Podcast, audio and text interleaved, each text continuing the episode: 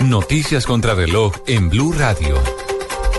3 de la tarde, 36 minutos. Es momento de actualizar las noticias en Blue Radio. La información más importante hasta ahora en Colombia y el mundo. Por cuenta del incendio en la hidroeléctrica de Guatapé y el bajo nivel de los embalses en el país, Colombia deberá importar energía desde Ecuador.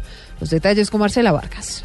El ministro de Minas y Energía, Tomás González, anunciará en contados instantes la importación de energía de Ecuador con el fin de garantizar el suministro en el país luego de la explosión de la hidroeléctrica de Guatapé, que generaba cerca del 5% de la demanda nacional. Esta decisión la confirmarán en instantes el ministro Tomás González y el gerente de XM, Luis Alejandro Camargo. Marcela Vargas, Blue Radio.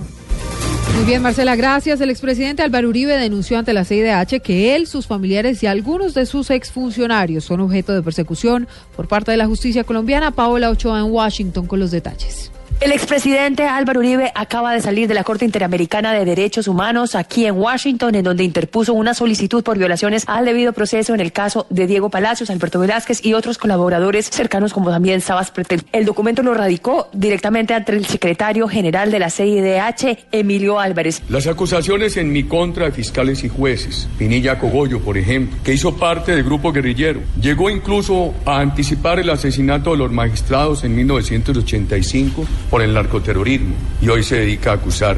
Grabaciones en la Corte Suprema que he conocido por publicaciones. Grabaciones ciertas, pero que se realizaron de manera ilegal, ordenadas por delincuentes, de cuya autoría infamemente acusan a mi gobierno. La falta de garantías procesales como la segunda instancia con falladores independientes. La última palabra, quien decide si acepta o no esa solicitud, corre por cuenta de José de Jesús Orozco, un magistrado mexicano que lleva todos los casos de Colombia. Desde Washington, Paolo Ochoa, Blue Radio.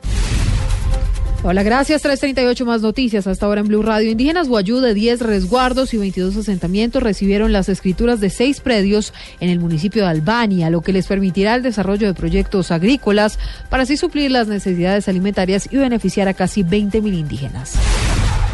En información internacional, diputados de la oposición venezolana se entrevistaron hoy con el canciller brasilero Mauro Vieira y fueron recibidos en el Senado de ese país donde afirmaron que muy pronto estarán en el gobierno en lugar del presidente Nicolás Maduro. 3.39 son las noticias contra reloj. Estar en Blue Radio más información en blurradio.com y arroba. Continúen con Blog Deportivo.